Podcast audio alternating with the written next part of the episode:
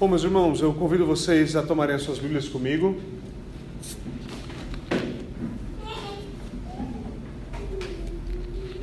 Vamos voltar para o sermão dessa manhã e depois de um hiato aí de praticamente mais de um ano, nós vamos retomar a nossa série no Evangelho de Marcos. Esperamos algum tempo, nós passamos por alguns outros temas e agora então nós retomamos o Evangelho de Marcos. Nós tivemos até agora 62 sermões em Marcos. Nós estamos no capítulo de número 12. E, claro, quando nós retomamos depois desse ato aí, então mais de um ano, é importante que nós lembramos rapidamente, ou passemos rapidamente a estrutura que nós estamos utilizados. Como nós vimos no começo dessa exposição, para aqueles que estavam lá, nós estamos vendo as narrativas desse Evangelho de Marcos. Ela é uma narrativa, ela é uma história que está sendo contada. E nós estamos vendo essa narrativa em três atos. São três atos, certo? São três atos. O primeiro desses atos, bom, primeiramente nós temos o Evangelho de Marcos começando com um anúncio. Este é o princípio do Evangelho de Jesus Cristo. Nós temos uma breve introdução ou um breve prólogo. E então nós, o, o primeiro ato começa com Jesus Cristo e seu ministério na Galileia e nos arredores da Galileia, certo? E ele se encerra quando eles entram no barco e vão saem da Galileia, certo? E vão a caminho de Betsaida. Esse é o primeiro ato, mais ou menos aí de 1 e 14 até 8 e 21. Agora o segundo ato então começa quando Jesus deixa a região da Galileia, os seus arredores, e ele começa a sua trajetória a caminho de Jerusalém. O segundo ato é o caminho da região da Galileia, passando, começando, saindo pela Betsaida e indo então para Jerusalém, certo? O tema ali é: nós estamos indo para Jerusalém, onde tudo deve se cumprir. Tudo aquilo que ele havia anunciado que aconteceria deveria se cumprir lá em Jerusalém. Então, nesse segundo ato, ele está fazendo isso. O segundo ato, curiosamente, a passagem do primeiro para o segundo ato é marcado por uma cura, uma, por uma cura de um cego. A passagem do segundo para o terceiro ato também é marcado pela cura de um cego, certo? Isso basicamente em 8:22 até 10:52. E curiosamente, nesse interim, nesse caminho, entre essas duas curas de um cego, uma das coisas que fica evidente, como nós bem vimos no segundo ato, é que os discípulos sofrem com um problema de cegueira espiritual. Continuamente, Jesus está apresentando a eles os valores do reino de Deus e continuamente eles não entendem. Jesus fala: vocês devem ser servos. E daqui a pouco alguém vem e pergunta: quem de nós vai ser o maior no reino? Certo? Você consegue imaginar Jesus colocando a mão na testa e pensando: que está acontecendo, certo? Notoriamente não são apenas os opositores de Jesus e o povo que não entendem a mensagem, os próprios discípulos não entendem a mensagem, certo? E então nesse caminho entre, entre uh, o primeiro e o segundo ato dessa, dessa transição, Jesus gasta muito tempo ensinando os discípulos sobre os valores do reino. Você vê, há poucas interações com multidões, há poucas curas nesse segundo ato. E quando essas coisas acontecem, todas elas são usadas para ensinar os discípulos sobre os valores do reino. Acontece uma cura, Jesus chama, vem aqui vocês. Vocês viram aquilo lá? Vocês entenderam do que eu estou falando agora? E sempre tem um que falar, hã? Hã? Eles não estão entendendo. Notoriamente, eles não estão entendendo. Mas, como as duas curas deixam muito claro, Jesus é aquele que tem poder para abrir os olhos. Não somente olhos físicos, mas também olhos espirituais, certo? Agora então, nós já estamos terceiro, no terceiro ato desse evangelho, o terceiro e último ato, certo? Essa é a terceira vez que agora as cortinas se abrem. Agora nós estamos em Jerusalém, nós chegamos lá no capítulo 11, certo? Agora, nesse capítulo 11 e 12, onde nós estamos, nós estamos vendo a entrada de Jesus em Jerusalém e como o povo reagiu a Jesus, certo? Como as autoridades reagiram a Jesus, como ele foi recebido na capital, certo? No capítulo 13, Marcos nos fará olhar para tudo o que está acontecendo a partir da perspectiva divina do seu plano redentivo. Ele vai falar do julgamento de Jerusalém, ele vai falar do que está para acontecer, e então, no capítulo 14 até o capítulo 16, nós temos basicamente a narrativa da paixão. A narrativa da paixão, ou seja, o fim da vida de Jesus Cristo. Então, essa, essa é a estrutura básica que nós estamos usando para navegar nas águas de Marcos, certo? Para entender o que está acontecendo aqui. Essa é uma narrativa, a gente está tentando entender como Marcos está, no, está, está no, nos contando essa história. Vocês talvez se lembrem da, da, de algo que eu creio pessoalmente, eu não imponho isso obviamente sobre ninguém, mas é uma, uma tese de interpretação em Marcos, que Marcos é o jovem rico. Que Marcos é o jovem rico, certo? Que foi confrontado a deixar tudo e na hora ele simplesmente não foi. Mas depois, como nós vamos, nós vamos chegar ainda nisso, algo acontece que abre, que leva alguns intérpretes a, a acreditarem que Marcos é esse jovem rico. Não somente isso, Marcos é, é um intérprete de Pedro, certo? Nós temos isso na tradição cristã, nós temos isso no restante dos escritos bíblicos, Marcos como alguém próximo a Pedro, então tendo muito desses relatos diretamente do apóstolo Pedro, certo? Então nós estamos tentando entender a sua narrativa, a sua maneira de contar a história. Agora, indo mais para o foco do capítulo 12, nos nossos últimos sermões, mais uma recapitulação breve, nós temos visto o confronto de Jesus com os saduceus. Esse foi o último sermão que nós tivemos em Marcos, certo? Os saduceus vêm até Jesus, os saduceus eram os liberais daquela época, os saduceus não acreditavam em ressurreição dos mortos. Os saduceus eram o partido majoritário do sinédrio, certo? Eles que dominavam o negócio politicamente, e eles não acreditavam em ressurreição. E eles vêm com uma pergunta para Jesus. O objetivo deles era envergonhar Jesus com essa pergunta. Ou que a resposta de Jesus alienasse ele do povo, que Jesus respondesse alguma coisa que, ele, que o povo falasse assim: hum, não sei essa resposta não. Certo? Isso continua do mesmo jeito. Perguntas continuam fazendo a mesma coisa. Certo? Você vai ver as perguntas e coloca lá: Fulano de tal, famoso reformado, respondendo pergunta. Aí ele responde uma pergunta e você olha e fala assim: Não gostei desse cara. Respondeu mal isso. A técnica continua a mesma. É igualzinho. É igualzinho. Não importa se a pergunta foi feita no fogo no momento, ele tropeçou, caiu de nariz no chão. Não devia ter respondido daquela forma, respondeu mal. Talvez devia levar um puxãozinho de orelha, mas não deveria ser. Toda a pessoa não deveria ser resumida aos um minuto no qual ela respondeu uma pergunta que foi feita sem ela estar nem preparada para responder aquela pergunta. Certo? Claro que às vezes tem uns que não gostam de responder eu não sei, e aí a coisa complica ainda mais. Porque daí quando você não quer dizer que você não sabe, aí você começa a enrolar e provavelmente vai dar coisa ruim. Só que os saduceus vêm com esse tipo de pegadinha para Jesus e nunca dá certo. Antes dos saduceus, os vieram os partidos políticos perguntar para Jesus, fazer uma pergunta política. E essa era certeira, certo? Vai fazer uma pergunta política, vai dar problema. Até hoje é a mesma coisa, certo? Até hoje é a mesma coisa. Então eles vêm e perguntam: o que nós devemos dar a César e o que nós devemos dar a Deus? O que gente faz com essa moeda? E Jesus pega eles de calça curta, certo? Se você quer ouvir de novo esse sermão, a gente tem os áudios, você pode ir lá, pode dar uma olhadinha. Nesse tempo é importante a gente saber o que é dar a César o que é de César. Com certeza não quer dizer que todo mundo tem que obedecer a César cegamente, certo? Não foi isso que Jesus, não foi essa a conclusão que Jesus tirou. Mas você vê que nós estamos aqui numa sucessão, numa sucessão de perguntas capciosas, desonestas, a fim de que Jesus seja de alguma forma descreditado. Eles querem pegar ele, eles estão jogando um laço para ele para ver se ele cai. Depois fala, ah, então quer dizer que você é o cara que acredita nisso? Então quer dizer que você é esse cara. Pensa no contexto político de Jerusalém na época, certo? Você tinha os revolucionários, estavam esperando um grande líder vir para que eles pudessem simplesmente tentar subverter o Estado romano e tornar Jerusalém, tornar Israel independente de novo, certo? Você tinha esse pessoal, você tinha esse grupo revolucionário. No ano de 70, quando Jerusalém é finalmente destruído com, com, com, a, a, pelos exércitos romanos que cerqueiam a capital e destroem Jerusalém, acabam com o tempo completamente, você tem exatamente essa guerra judaico-romana começando nesse contexto de revolucionários tentando se levantar para libertar Jerusalém, certo? Então havia essa tensão política. E por outro lado havia o conforto de se ele se levantar contra César, a gente entrega ele para César.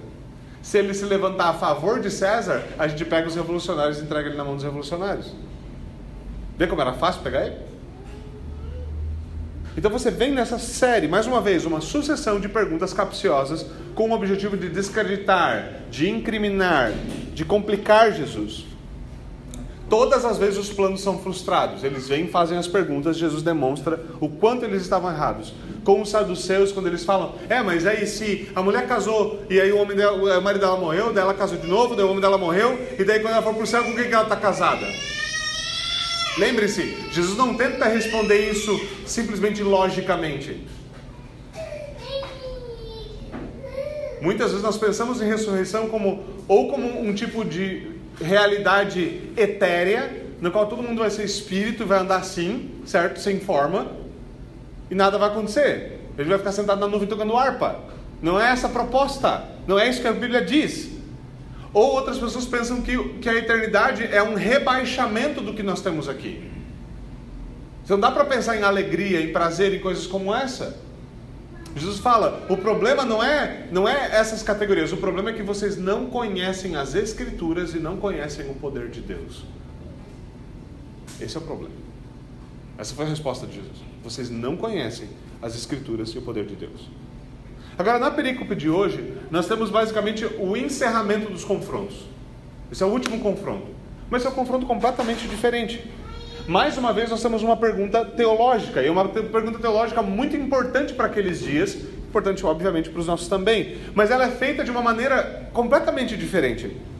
E a interação dele, a interação que ele faz com aqueles grupos, difere muito de, da, da interação que ele tem com essa pessoa agora.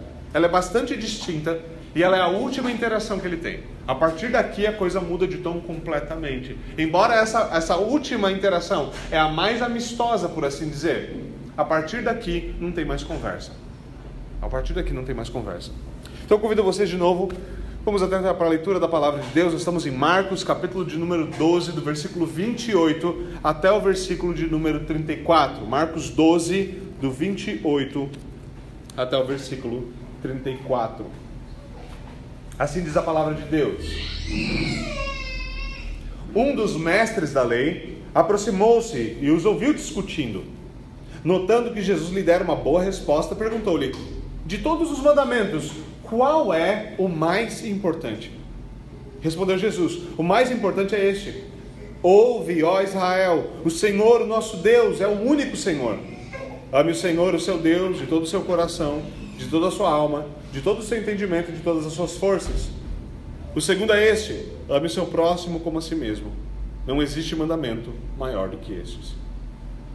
Muito bem, mestre, disse o homem. Está certo ao dizeres que Deus é o único, Deus é único e que não existe outro além dele. Amá-lo de todo o coração, de todo o entendimento e de todas as forças, e amar o próximo como a si mesmo, é mais importante do que todos os sacrifícios e ofertas. Vendo que ele tinha respondendo sabiamente, Jesus lhe disse: Você não está longe do reino de Deus. Daí por diante, ninguém mais ousava lhe fazer perguntas. Amém. Vamos orar. Senhor, nós rendemos graças pela tua palavra e pedimos que o Senhor a ilumine pelo teu espírito. Nós possamos compreendê-la e sermos guiados de verdade em verdade, de graça em graça, de glória em glória. Alimenta-nos, confronta-nos e consola-nos, é o que te pedimos, conforme a tua promessa na tua palavra. Em nome de Jesus Cristo. Amém. Bom, meus irmãos, então aqui nós estamos no, nessa pequena passagem da interação de Jesus com o escriba anônimo. Nós não sabemos quem ele é. Mais de uma vez, Marcos, mais uma vez, Marcos está dando apenas continuidade a tudo que está acontecendo. Marcos é a narrativa mais rápida dos evangelhos. Tudo acontece rápido, rápido. Se você começa a ler, você tenta ler no fluxo que ele está escrevendo, você sente ler de uma vez só. Que Marcos fala assim: aconteceu isso aqui, daí aconteceu isso aqui, daí aconteceu isso aqui, daí ele foi para lá e aconteceu isso aqui. Certo? É assim, é rápido. Tá, tudo que ele está contando desde que Jesus chegou a Jerusalém aconteceu praticamente aí no prazo de no máximo 48 horas. Ele fala: olha, estavam discutindo, aquele dali já estava ouvindo, ele já chegou e emendou uma pergunta.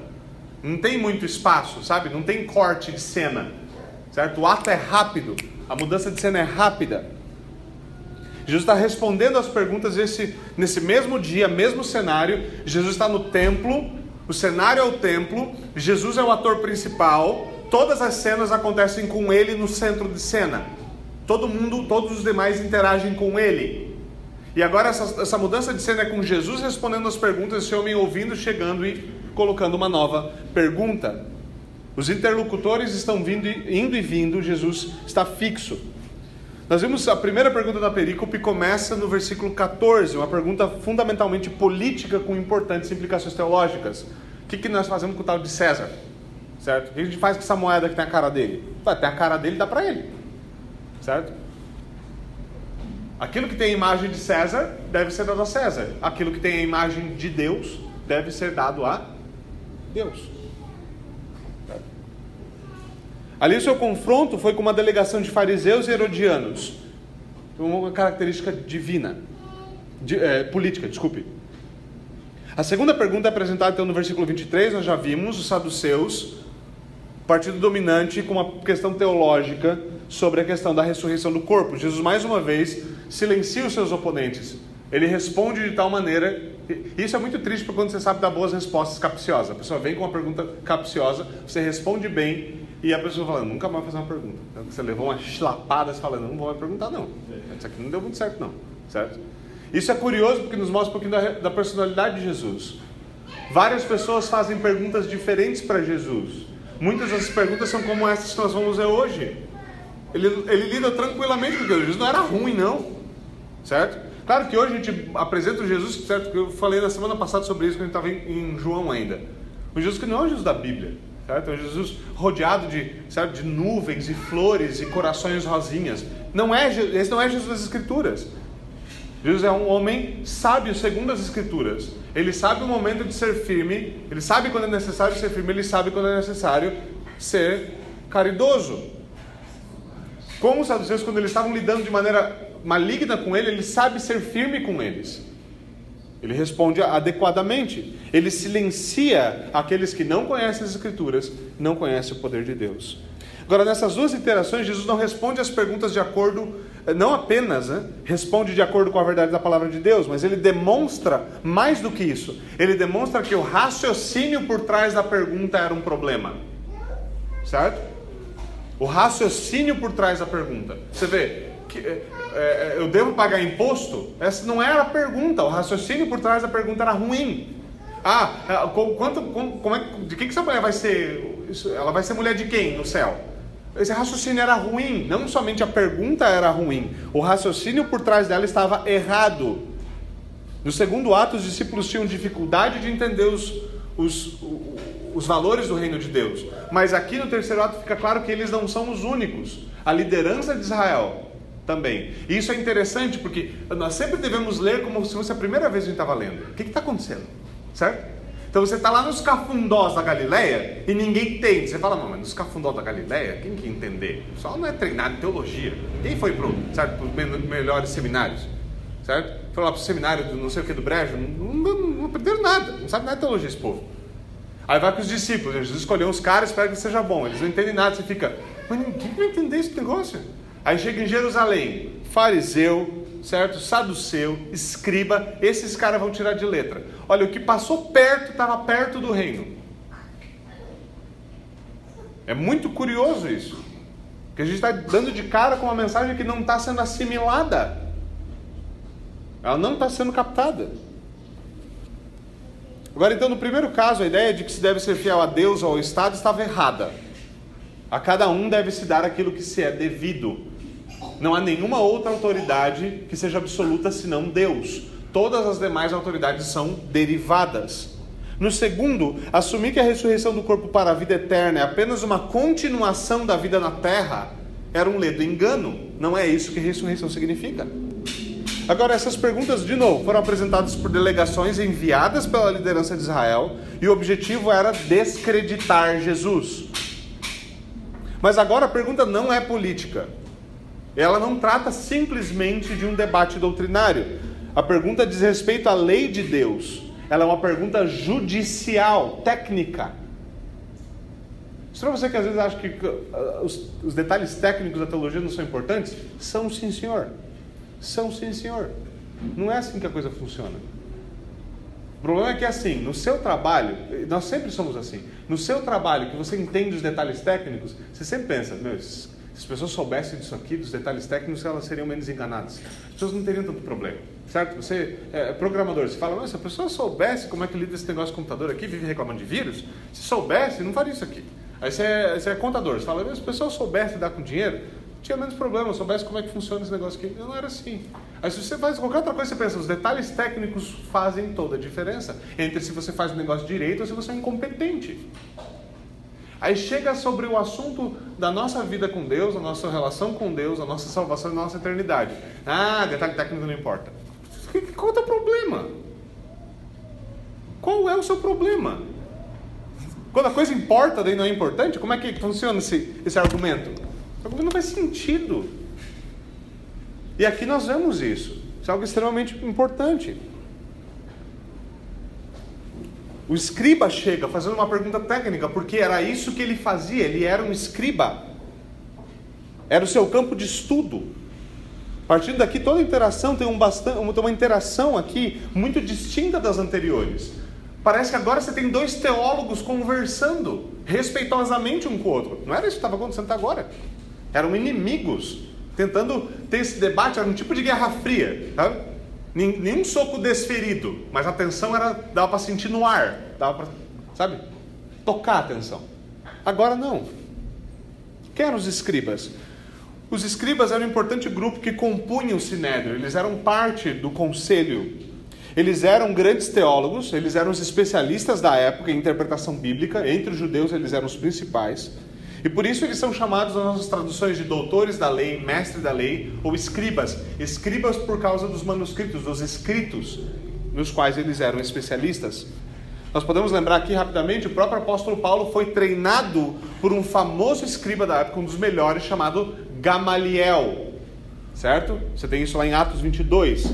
Paulo foi treinado como escriba. Eles vieram se tornar figuras ainda mais importantes depois que Jerusalém caiu, depois do fim do templo, do fim dos registros, do fim do sistema judaico, depois que Cristo veio e julgou Jerusalém pelo que eles fizeram.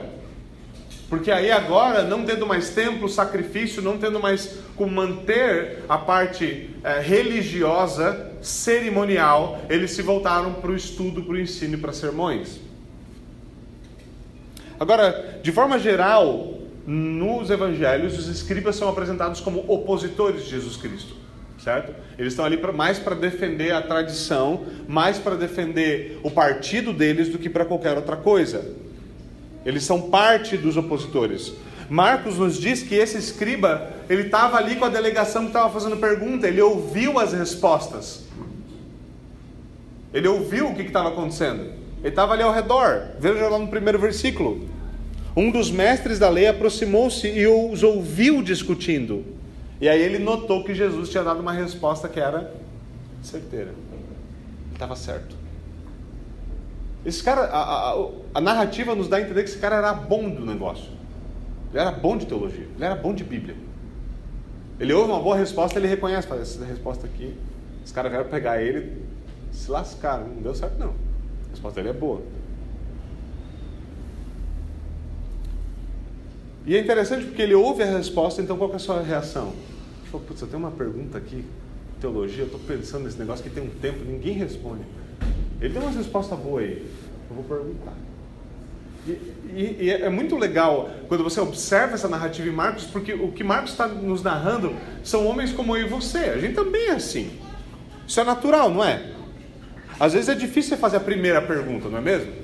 Eu sei, às vezes eu falo para vocês, pode, alguém quer fazer uma pergunta? Ninguém levanta a mão. Agora, se dois levantar a mão, o terceiro vem que vem voando. É natural. Ou às vezes você não quer fazer a pergunta, mas você não está nem interessado no tema. Vamos lá, vamos ser sinceros. Às vezes você está assim, né? Mano, terminou, vamos acabar lá. E aí o que acontece é que alguém faz uma pergunta e você, e você ouve uma boa resposta e fala, cara, gostei dessa resposta. Deixa eu perguntar um negócio aqui. Você começa a pensar numa pergunta. Vou perguntar um negócio aqui que eu não sei. Vamos ver qual vai ser a resposta. É isso que está acontecendo aqui. E isso é curioso porque nós temos aqui, da, pela primeira vez, alguém vindo nesse, nessas interações, alguém vindo buscar verdadeiramente uma resposta. Essa pessoa quer uma resposta, não quer enquadrar Jesus. Ela quer uma resposta. Nesse sentido, esse homem é extremamente exemplar, porque ele está vindo a Cristo para obter respostas. E é isso que nós devemos fazer. É isso que Pedro nos ensina, não é mesmo? Por que, que eu vou fazer? Para onde eu vou ir se só tu tens as palavras de vida eterna? O exemplo desse homem é excelente, porque nós devemos ir até Jesus com as nossas perguntas. Nós devemos ir até o Evangelho com as nossas perguntas. Agora, esse escriba anônimo, então, ele vem, diferente dos anteriores, ele vem e a sua boca não está pingando veneno, certo? A pergunta não é capciosa. Ele pergunta o seguinte: de todos os mandamentos, literalmente a tradução deveria dizer o seguinte: de todos os mandamentos, qual é o primeiro? Qual é o primeiro? Agora, essa tradução mais literal, é, obviamente ela é boa, mas ela, a, a, tradução que nós lemos hoje, ela nos ajuda a sentir um pouquinho melhor o sentido da pergunta. A pergunta dele não é cronológica. Ele não quer saber qual foi a primeira coisa que Deus falou que era uma ordem. Qual foi o primeiro imperativo da boca de Deus. O primeiro é como nós falamos, no sentido de o mais importante. Qual mandamento é o mais importante? A sua pergunta não era cronológica, era prioritária. Qual mandamento de Deus é prioritário? Qual é o mais importante? Agora vamos lá. Versículo 29. Para nós, para muitos de nós, uma pergunta como essa é curiosa. Porque alguém de nós pode responder o seguinte: não são todos os mandamentos de Deus importantes? Certo? E qualquer um que falasse não, ia ficar em apuros né, para responder agora. O que, que, que, você faz? Mas não é tudo que, não é tudo, tudo que Deus disse não é importante? Fala, não, não exatamente. Fala, esse cara está errado. Não pode ser que não é importante. Óbvio que é importante. O que, que ele quer dizer com essa pergunta? Não são todos eles importantes? Será que essa é mais uma pergunta que vem com um fundamento completamente errado, Jesus vai falar: Veja, cara, o teu problema não é só que você não sabe fazer pergunta, é que você não consegue nem entender o que você está perguntando. Mas esse não é o caso. A resposta de Jesus mostra que esse homem não estava errado. Essa era uma importante, uma importante pergunta para os judeus. Essa era uma discussão constante entre os rabinos e escribas, certo? Eles eram preocupados com essa ideia da, da, da, prioridade, de como se entender a lei de Deus. Era comum, e é comum nos escritos da época, eles falarem sobre os mandamentos mais leves e os mais pesados, aqueles que tinham maior peso, não por ser mais difícil, mas por maior peso. Eles reconheciam, obviamente, a validade de todos os mandamentos, mas eles tentavam entender o raciocínio da lei. E nós também fazemos isso. Eles costumavam pensar em categorias, em como uma era mais essencial do que a outra categoria. Agora, Jesus, ele também trata da questão assim. Aqui ele vai nos falar sobre o primeiro e segundo mandamentos mais importantes. É curioso isso. Jesus faz essa, essa ordem. Nós, nós podemos nos perguntar por quê? Por quê? O que, que, que ele está fazendo? Agora veja, no meio evangélico é comum nós ouvirmos falar que não existe pecadinho e pecadão. É, essa é a frase tradicional, a gente gosta disso. Agora, é verdade, é o que Calvino escreveu, inclusive, que nenhum pecado é tão pequeno que não mereça a morte. Mas nenhum pecado é tão grande que impeça a graça de Deus de agir. Certo? Então, enquanto Enquanto é verdade que todo pecado, o salário para todo pecado é a morte, não é verdade que todos eles são iguais, especialmente em suas consequências. Certo? Por exemplo, quando Jesus está falando com Pilatos, Pilatos tenta dar uma né, de chefe, tenta dar uma de boss, fala, né? Ah, Jesus, você sabe que eu tenho poder para te libertar né, e para te, te matar, cara. Está na minha mão. Jesus responde para ele lá em João 19 o seguinte: Aquele que me entregou a ti é culpado de um pecado maior. Como assim pecado maior? Certo? A Escritura reconhece esse tipo de raciocínio. Certo? Jesus então ele fala disso de maneira natural. Isso era algo que era, que era cabível aos judeus. Era cabível no entendimento, tinha sentido em tentar entender a lei. Não de alguma forma que você vai diminuir a validade da lei, mas você vai entender como a estrutura da lei, como a estrutura da justiça divina funciona. Jesus mesmo acusa os fariseus de um grande problema que, que ele chama, certo? Jesus era tipo, uma mente bem perspicaz, ele chama de coar um mosquito e engolir um camelo. Certo? Você consegue imaginar o quão cômico isso era para qualquer um que está ouvindo, porque deveria ser cômico hoje. Você imaginar, você está com a peneira, passa um camelo um camelo, um cabelo maior do que eu, um bicho, certo? Mas você fala, mas tem um, um mosquito aqui, não vou beber. O cabelo não tem problema. Jesus trata disso. Esse é um grande problema. Ele, por exemplo, em Mateus 23, 23, ele diz o seguinte: Ai de vocês, mestres da lei, fariseus hipócritas, vocês dão dízimo da hortelã, do endro, do cominho, mas têm negligenciado os preceitos mais importantes da lei: a justiça, a misericórdia e a fidelidade. Vocês devem praticar estas coisas sem omitir aquelas. Percebe? Jesus está falando, tem coisa mais importante que dízimo. Certo? Você pensa um judeu tem um ataque do coração. Né? Brincando, estou brincando. Ele fala, ele fala da importância. Isso aqui é importante. Os caras eram tão, tão, tão, tão cuidadosos com isso. Você imagina a hortinha, a hortinha, dando hortelã. E ele indo lá e falando assim: Não, eu dou, eu dou dízimo até da minha hortinha. Jesus não fala que está errado, isso era preciosismo. Não é isso. Vê um cominho, eu não gosto de cominho, sei você, certo? Eu daria fácil o dízimo do cominho. Ele vai lá e fala: Ó, até o do cominho está lá no potinho, dei o dízimo. Mas chega na hora de ter misericórdia do seu próximo, você não tem misericórdia. Você bate no peito e fala assim: Eu sou um dizimista fiel, que o meu irmão morra. Você fala: Vocês estão malucos? Existem coisas mais importantes em ordem. E é assim que nós pensamos e devemos pensar sobre a lei de Deus. Pensa, e a resposta de Jesus vai nos ensinar isso. Qual o primeiro e segundo mandamentos? Ame ao Senhor o seu Deus. Quando nós olhamos para o que nós temos no Decálogo, nós lemos isso hoje na lei de Deus, nós temos dez mandamentos, certo? Dez mandamentos. Eles podem ser resumidos em dois. Por quê? Porque esses dois sumarizam propriamente esses dez. Ame o Senhor o seu Deus de toda a sua força, de todo o seu conhecimento, de toda a sua alma, certo? Olha, se você ama Deus dessa forma, você vai adorar apenas a, a esse Deus, você vai adorá-lo da maneira que Ele ordena, você vai guardar o seu nome com reverência e você vai dedicar o seu tempo e obedecer o descanso ordenado por Ele para adoração. Isso é amor. Nós vimos isso recentemente em 1 João, não é mesmo? Se você ama o seu próximo como a si mesmo, você vai fazer o quê? Você vai honrar suas autoridades, seu pai, sua mãe, suas demais autoridades, certo? Você não vai matar, você não vai atentar contra a vida das outras pessoas, você vai preservar a vida do seu próximo, você vai preservar a propriedade do seu próximo, você vai preservar o bom nome do seu próximo, o casamento do seu próximo, você vai guardar o seu próprio coração da cobiça. Isso é amor. Você vê, o que acontece é que essa lei ela vai se expandindo em aplicações objetivas, mas ela pode ser sumarizada em dois pontos. Ela pode ser ampliada para dez pontos. E desses dez pontos, elas podem ser, ela pode ser aplicada em toda a vida cristã. Toda a vida. E isso é amar a Deus. Isso é amar a Deus. E há um problema, obviamente, em apegar-se a coisas menores e negligenciar as maiores. É um problema coar um mosquito e engolir um cabelo. O problema se chama hipocrisia. Quem o faz, o faz com um objetivo. Nós devemos praticar estas sem omitir aquelas.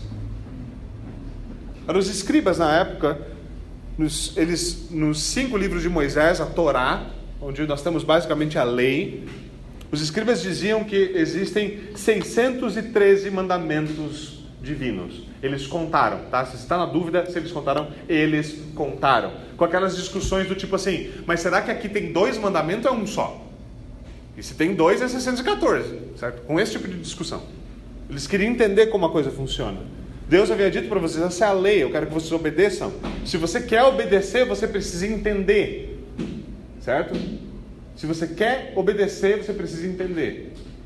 Isso é essencial. Se você ama Deus e quer demonstrar esse amor por meio da sua obediência, quer como se demonstra amor, honestamente, mas se você quer fazer isso, você vai precisar compreender o que Deus está ordenando você fazer.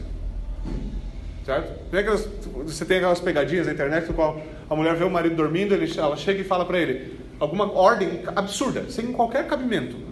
Ele está meio dormindo, ela quer ver qual que vai ser a reação dele. Eu, toda mulher sabe que ela fala para o homem, não precisa estar tá meio dormindo, alguns, pode estar tá bem acordado, ele não vai entender nada, certo? Então ela vai e fala, amor, você pode tirar o gato do freezer e colocar ele no varal para secar, por favor? E sai de casa. E daqui a pouco você vê aquele homem puxando a coberta e fala assim, gato no freezer? Va varal? Certo? E aí ele sai correndo desesperado para ligar para as pessoas, porque ele não entendeu, obviamente, nada. Ele acha que é porque ele estava dormindo, certo? É a mesma coisa, ele nunca vai obedecer a ordem. Ele não entendeu. Por que, que eu vou fazer isso? Certo? Deus queira que ele nunca faça isso. Né? Então, o que você tem é isso. Você precisa de compreensão. Você precisa de compreensão. Você precisa saber como a coisa funciona. Então, quando nós vamos aos escritos antigos, você tem, por exemplo, o Talmud. Você tem essa organização, essas discussões da lei de Deus, certo? E o Talmud é uma história sobre um gentil. Esse gentil ele chega para dois rabinos, para dois rabinos, e ele diz o seguinte: Olha, eu só vou aceitar o judaísmo se vocês, rabinos, puderem me ensinar toda a Torá enquanto eu estiver de um pé só. Eu vou ficar num pé só. Se você conseguir me explicar toda a Torá enquanto eu estiver em um pé só, eu vou aceitar o judaísmo. O primeiro rabino fez o quê? Sentiu ofendido. Falou: o cara tá tirando. Eu estou a vida inteira usando esse negócio, agora tem que ensinar para o cara enquanto ele está num pé só? Certo? Vai que ele é ruim de equilíbrio, não dá nem tempo. Certo? Ele simplesmente não aceita o desafio. O segundo rabino aceita o desafio, ele responde o seguinte: ele diz o seguinte, esse é o resumo que ele dá de toda a lei divina. O que é odiável a você, não faça ao seu próximo. Todo o resto é um comentário à Torá. Vá e estude. Só isso. Se tivesse feito essa pergunta para Jesus, ele teria dito: o primeiro mandamento é ame o Senhor e o seu Deus acima de todas as coisas. O segundo mandamento é ame o teu próximo como a ti mesmo. Certo? Então, resumo, resumão mesmo. Então, na resposta de Jesus, o que nós temos é exatamente isso: um resumo compreensivo da lei de Deus. Como eu falei, o Decálogo é um resumo, ele apresenta em duas tábuas essas, esses mesmos princípios. Então, no versículo 30, Jesus responde o quê? O mais importante é este. E ele começa com um chamado à adoração. O Shema Israel é o chamado à adoração do povo de Deus no Antigo Testamento. Ouve, ó Israel, o Senhor, o teu Deus, é o único Senhor. Certo? Ele começa com isso. Curiosamente, ele começa com isso. O Shema encontra-se lá em Deuteronômio 6, 4 e 5. Agora, o que uma das coisas que eu quero chamar a atenção de vocês hoje para isso, eu falei um pouquinho disso na nossa liturgia antes da, antes da leitura da lei, é que quando Jesus resume a lei, ele não inventa a roda. Ele cita a Bíblia. A resposta de Jesus é uma citação da Escritura. Qual é o primeiro mandamento? Ele cita Deuteronômio 6, 4 e 5. Se você quiser abrir, fica à vontade. O texto diz o seguinte: Ouça, ó Israel, o Senhor nosso Deus é o único Senhor. Ame o Senhor, seu Deus, de todo o seu coração, de toda a sua alma, de todas as suas forças. Jesus acrescenta de todo o seu conhecimento. O que está acontecendo aqui? Primeiro, Jesus cita o Antigo Testamento. Ele está dando um resumo da lei baseado na própria, no próprio, na própria revelação de Deus. Qual é o resumo? Há um único Deus que deve ser amado acima de todas as coisas. Esse é, o primeiro, esse, é, esse é o mais importante. Isso é o mais importante. Todo o restante é um desdobramento natural, lógico e coerente, consistente desse fato. Há um único Deus verdadeiro e ele deve ser amado acima de todas as coisas. Não apenas por aquilo que ele concede, não porque nós gostamos, de alguns fatos sobre ele, mas por quem ele é. Ele deve ser amado com tudo que nós somos.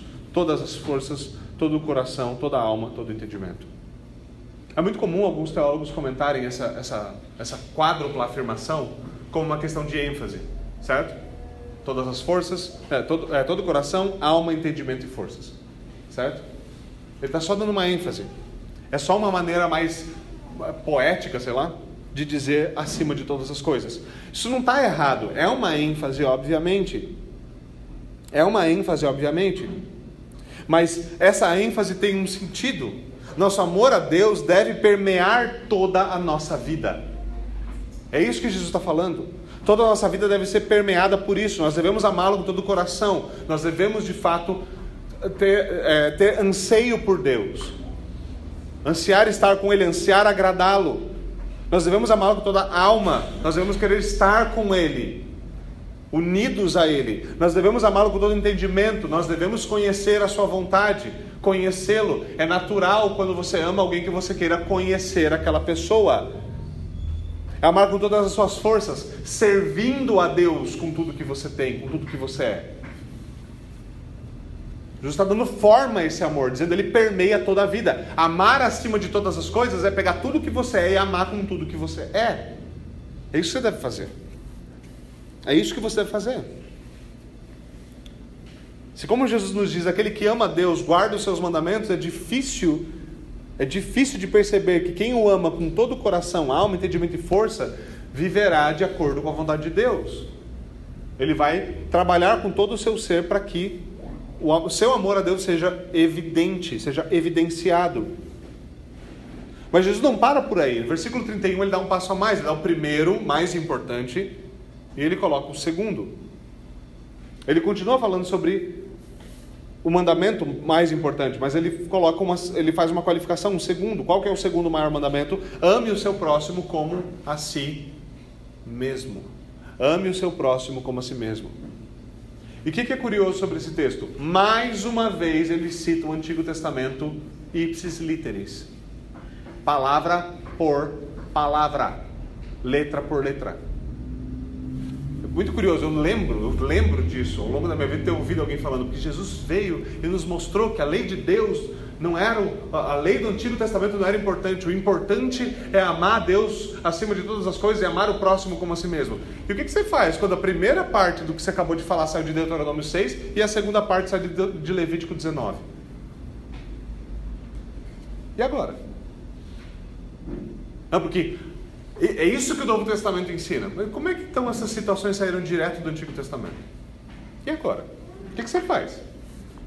O que diz Levítico 19, 18? Ele diz: ame teu próximo como a ti mesmo. É isso que o texto diz. Não estava inventando nada.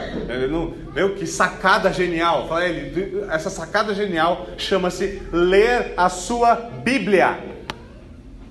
E a gente fica, às vezes, espantado com essas coisas, por quê? Porque a gente não lê. A gente não dá atenção. Você chega em números e fala, não, aqui é só sobre números. E nem é. Não é. Não é. Chega em Levítico e fala, nem, nem tem mais levita. Sério. Não é assim que a coisa funciona. Jesus está apenas citando o Antigo Testamento. Ele está usando a lei para apresentar o seu sumário. Jesus apresenta um resumo aqui de ambas as tábuas. Ele nos lembra que o amor a Deus nunca é algo que pode ser represado, não é contido. O amor por Deus, amor verdadeiro por Deus, transborda sobre os nossos irmãos. Ele se esparrama. O amor pelos outros só pode ser desfrutado à medida que nós amamos a Deus acima de tudo. Isso é extremamente importante. Lewis fala isso no seu livro os quatro amores, ele fala disso também de maneira bastante interessante numa das suas interações em O Grande Divórcio ou O Grande Abismo, que foi recentemente relançado e eu recomendo muito, certo? A realidade é que nós devemos perceber que o amor a Deus é que ordena e regula todas as coisas. Como disse Agostinho, pouco te ama aquele que ao mesmo tempo ama outra criatura sem amá-la por tua causa, Senhor. Percebe isso? pouco te ama aquele que ao mesmo tempo ama outra criatura sem amar, sem amá-la por tua causa. O amor por Deus dá ordem a todas as demais coisas. Talvez você aqui ame um monte de coisa.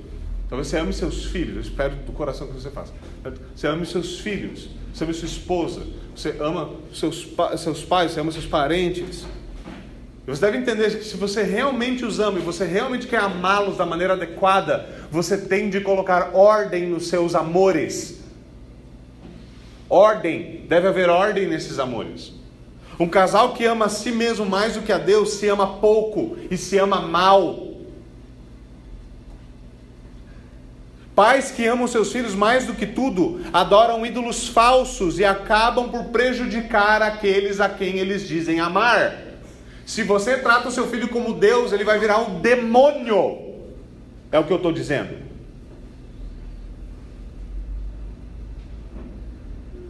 É isso que vai acontecer. Mas quando Deus está em primeiro lugar, quando nós amamos a Deus acima de todas as coisas, então tudo é colocado em perspectiva. Sua esposa nunca vai ser melhor amada por você do que quando ela estiver em segundo lugar na sua vida. Nunca. Seu marido nunca vai ser melhor amado por você do que quando ele estiver em segundo lugar na sua vida. Mas a partir do momento que no seu coração, ou ele tentar ou, é, é, usurpar o primeiro lugar, os problemas começam. O amor enfraquece, ele fica revirado e o seu fruto não é nada do que a Bíblia descreve como fruto de amor. O amor a Deus corrige todos os outros amores ele lhes dá forma e ele lhes dá eficácia. O amor a Deus torna os outros amores eficazes. Lembra que nós falamos sobre a eficácia do amor em 1 João? O amor por Deus dá eficácia aos demais amores. Essa é a resposta de Jesus. Ame o Senhor, o seu Deus, e então ame o seu próximo. É isso que você deve fazer. Esse é o resumo da lei. A resposta, a, a, a, pergunta, a melhor pergunta teológica que foi feita para Jesus é: ame ao Senhor, o seu Deus. São duas citações bíblicas diretas. É isso aqui. É isso aqui. Agora, curiosamente, no versículo 32, o escriba anônimo volta a interagir com Jesus. Ele não ouve a resposta e fica tipo, vira as costas e certo?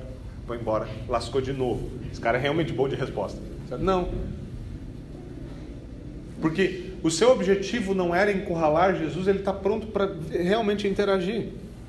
E não apenas isso, curiosamente, ele responde favoravelmente a Jesus. Ele não é aquele que vira as costas e fala assim: então, depois dessa resposta a gente tem que matar esse cara mesmo. Porque ah, isso acontece. Né? Lembre-se lá no começo de Marcos, certo? Jesus, o senhor está quebrando o sábado. Rapaz, eu sou um senhor de sábado. Ó, oh, gente, não pode quebrar o sábado e tal, mas vamos planejar um assassinato hoje no sábado. Eles fizeram isso. Eles fizeram isso. Não pode quebrar o sábado, mas planejar matar o filho de Deus no sábado pode. Certo? Coe um mosquito, engula o camelo. Não pode quebrar o sábado, mas pode quebrar o senhor do sábado. Percebe? Agora ele reconhece, e dado a sua posição e contexto, é peculiar ouvirmos da sua boca o seguinte: ele olha para Jesus e fala assim: Você está certo. Exatamente. Exatamente. Ele reconhece que o que Jesus responde é precisamente correto. Existe apenas um Deus e não há outro além dele a quem nós devemos amar. Agora, no versículo 33, ele diz que eh, ele diz algo que deveria nos surpreender deve ser surpreendente. Por quê? Ele diz que amar a Deus de todo o coração, entendimento e forças, e amar ao próximo como a si mesmo, é mais importante do que todos os sacrifícios e ofertas. E isso aqui era suficiente para fazer, para causar uma desgraça teológica. É muito significativo o que ele diz. Porque a essa, a essa altura do campeonato em Israel, o templo era, era o centro de toda adoração e os sacrifícios haviam virado tudo que era importante. Essa não é uma afirmação qualquer, especialmente no contexto do Antigo Testamento. Duas coisas devem ser notadas aqui. Primeiro, o que seriam dos sacrifícios e ofertas sem amor? Ele está correto ao dizer isso. Lembre-se do argumento de Paulo em 1 Coríntios 13. Você poderia dar todos os seus bens aos pobres. Você poderia dar o seu corpo para ser queimado. Você poderia fazer essas coisas. E sem amor elas não valeriam Absolutamente nada. Por quê? Porque, como Jesus bem disse, não adianta vocês me adorarem com seus lábios e seu coração está longe de mim. Se você vem aqui, senta aqui, segue a liturgia do culto, ouve tudo, e seu coração está lá pensando, sei lá, no quê? Eu sinto muito. Você acha que Deus aplaude e fala assim, uau, que legal. Ele está sentado numa cadeira diferente no domingo menos confortável, diga-se de passagem. Né? Ele queria mesmo estar no sofá dele. É, mas. Deus não aceita adoração vazia. Nós podemos cantar sobre o amor de Deus, sobre quanto nós amamos a Deus, mas se nosso coração estiver longe dele, como, como se dizia no passado, pregadores diziam no passado, o maior problema de muitos homens, certo? Homens não entram no céu, da maneira que eles diziam isso, pela distância entre dois palmos, que é a distância entre a boca e o coração. A distância entre dois palmos não dá. Por quê? Porque a boca e o coração não são a mesma coisa. Nós não podemos eh, lançar o nosso amor para o céu esperando que as coisas funcionem, achando que a gente consegue fazer isso. Em segundo lugar, os sacrifícios e as ofertas eram, não, eram, não eram, tá? Os sacrifícios e as ofertas, eles não eram símbolos de amor que se ofereciam a Deus. Você não ia lá para sacrificar, sacrifício, tá? Sacrifício. Você tem que ir lá ofertar por causa do seu pecado. Isso não era uma demonstração de amor, esse sacrifício. O holocausto não era uma demonstração de amor. O ponto não era demonstrar amor ali. Eles eram substitutos pelo pecado. A coisa funcionava da seguinte forma: você trazia a sua ovelhinha, você colocava a mão na cabeça dela e você confessava o seu pecado. Aquilo dali era o que? Era parte do rito para demonstrar que agora ela era o representante pelo seu pecado. Agora ela morreria no seu lugar. Certo? Era isso que acontecia. Eles eram símbolos, eles, eh, eles não eram símbolos do nosso amor, do amor que se oferecia a Deus. Eles eram símbolos do substitu, eles eram substitutos pelo pecado. Então, dessa forma, eles eram símbolos do amor de Deus que foi revelado a nós e que é revelado a nós ultimamente no sacrifício que Deus oferece em nosso favor, que é o seu Filho Jesus Cristo. Porque Deus amou o mundo de tal maneira que deu o seu Filho para que todo aquele que nele crê não pereça, mas tenha vida eterna. Eles não eram símbolos do nosso amor. Mas essa estrutura que nós aprendemos em 1 João é que nós amamos porque ele nos amou primeiro. É o amor de Deus Pai que se revela no Evangelho do Deus Filho, que é derramado do nosso coração pelo Deus Espírito, para que nós possamos amar de volta, obedecendo os seus mandamentos. Esse homem compreende algo extremamente importante aqui. Que isso é algo que Deus faz. Que isso é algo que Deus realiza. Nenhum de nós ama Deus perfeitamente. Isso é possível. Não desse lado da eternidade. Mas Deus nos amou de tal maneira que Ele deu o seu Filho. Não para que nós permaneçamos nos nossos pecados, mas para que nós sejamos libertos deles por meio da obediência perfeita de Jesus Cristo. Porque é por causa do sacrifício de Cristo, o único e suficiente, que nós temos tudo, tudo que nós temos. É por causa do sacrifício de Cristo que tudo que nós oferecemos a Deus é aceito porque é aperfeiçoado e purificado pelo seu sangue, porque nossas mãos estão sujas. A reação do escriba gera uma resposta, então, no versículo 34, um tanto quanto inesperada de Jesus. Porque agora está num período que ele não espera Jesus ser gentil com eles e não espera ele ser gentil com Jesus. Certo? O clima fechou de tal forma, você não espera mais isso. Mas Marcos nos diz que Jesus vê que esse homem havia respondido sabiamente. E isso é muito interessante. Jesus não fala só você está certo, mas a tua resposta é sábia. E meus irmãos, sempre que uma resposta for sábia, ela é melhor do que uma resposta correta. Certo? Sempre uma resposta sábia é melhor que uma resposta correta. Porque a sabedoria sabe dizer a coisa certa na hora certa. E nem sempre é a hora de dizer tudo que a gente pensa. Então Jesus diz ao escriba: Você não está longe do reino de Deus. Estou falando teologia. Estou falando sobre amor a Deus. Estou falando sobre a compreensão de como a coisa funciona. Do papel que o amor tem. Papel que amar a Deus tem na vida cristã. Quando se tratava desse assunto, esse homem sabia exatamente aonde ele estava. Ele sabia que Deus estava lá para ser amado. E que o próximo estava lá para receber as consequências do amor de Deus na nossa vida. Curiosamente, aqui, diferente do jovem rico, aqui Jesus disse que seria muito difícil para ele entrar no reino de Deus, porque ele amava mais as suas riquezas do que o reino de Deus. Esse não. E isso é curioso, sabe por quê? Lembre-se de tudo que a gente está vendo. Os discípulos não entendiam direito. E agora você tem um cara do partido inimigo que fala assim: Eu acho que eu entendi. Isso sempre deve abrir os nossos olhos. Porque hoje nós temos, obviamente, a fé cristã tem muitos inimigos, mas às vezes Deus deseja salvar um Paulo e faz todos nós passarmos vergonha. Isso é bem verdade. Quantas vezes isso acontece? Certo? Às vezes a igreja se consome de cima com esse tipo de coisa. Então vem uma pessoa, ela virada, odiava a fé, odiava a crente, odiava tudo isso. Aí ela se converte, agora ela ama o negócio. O Senhor realmente salvou o coração dela. Ela vai lá, debulha no estudo, aprende, começa a servir, começa a ajudar. Daqui a pouco ela já é alguém de influência na comunidade, já é alguém importante. Todo mundo fala assim: ah, esses dias eu odiava Deus aí, ó. Agora é o queridinho da igreja. Fala assim, querido, se a vida dela em piedade te condena, cria vergonha na sua fuça e começa a servir a Deus direito. O problema não é com a pessoa. Eu devia achar que porque essa pessoa é inimiga, Deus não pode salvá-la. Não é o que está acontecendo. Nós devíamos nos alegrar nessas coisas e saber que sim, Deus pode salvar. Teve um dia um cabra, cabra chamado Ananias que ouviu Deus falando assim: Lembra do Paulo? Senhor, qual Paulo, senhor? O Paulo, lá de Tarso, senhor. Aquele que tem espada bem comprida e adora ver cabeça de crente rolando? Esse mesmo. Então, ele precisa de uma ajudinha aí. Senhor, você está falando sério, senhor? Sério.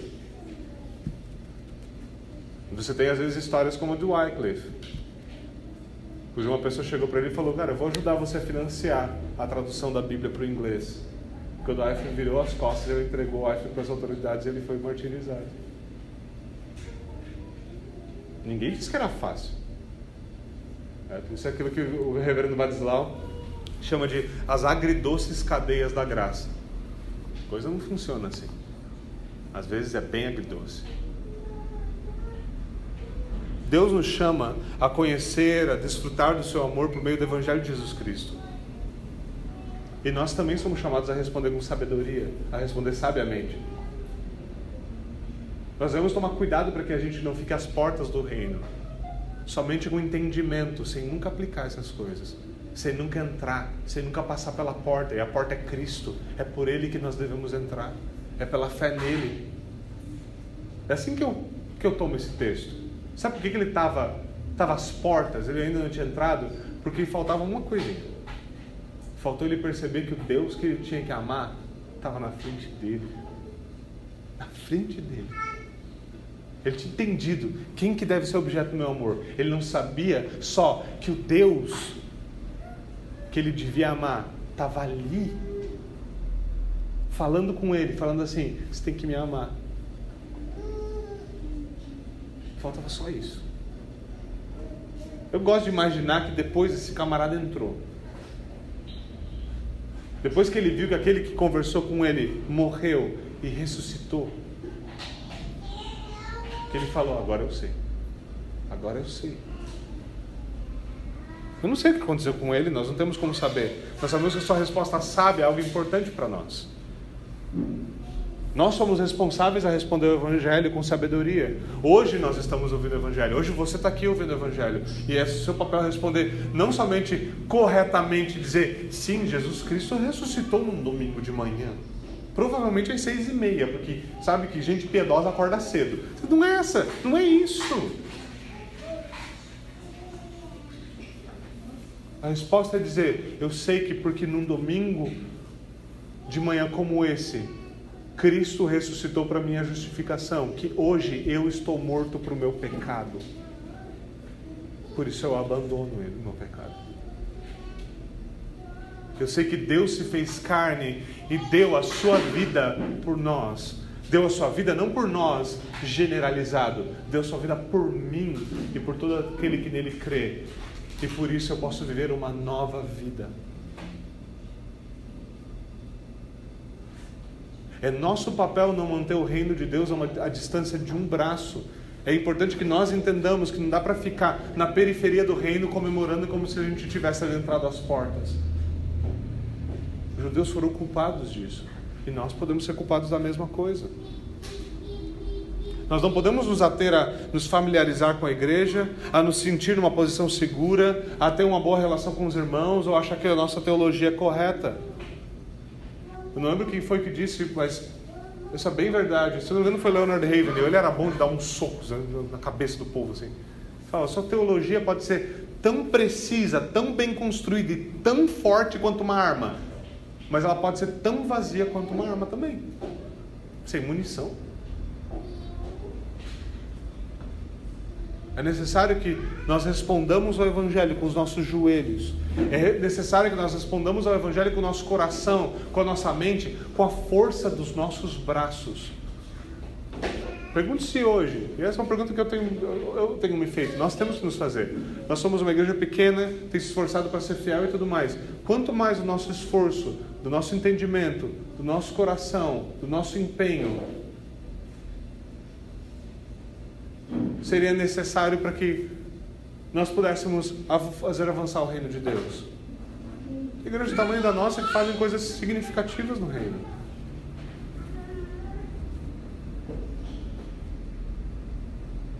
Quando nós vamos procurar onde está o problema, definições básicas e simples como essa. Quando nós vamos procurar por respostas adequadas ao Evangelho, definições básicas e simples como essa são muito importantes, porque elas nos lembram o quê? Que existe um ponto central nós devemos amar a Deus acima de todas as coisas e amar o nosso próximo como a nós mesmos. E então, todas as demais coisas começam a entrar no lugar. Aí depois, os desdobramentos da lei de Deus são só uma questão de aplicação e entendimento. Mas as coisas já estão no lugar.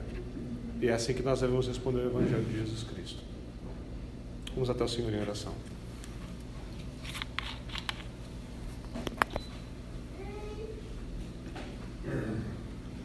Senhor, nós te damos graças pela tua palavra.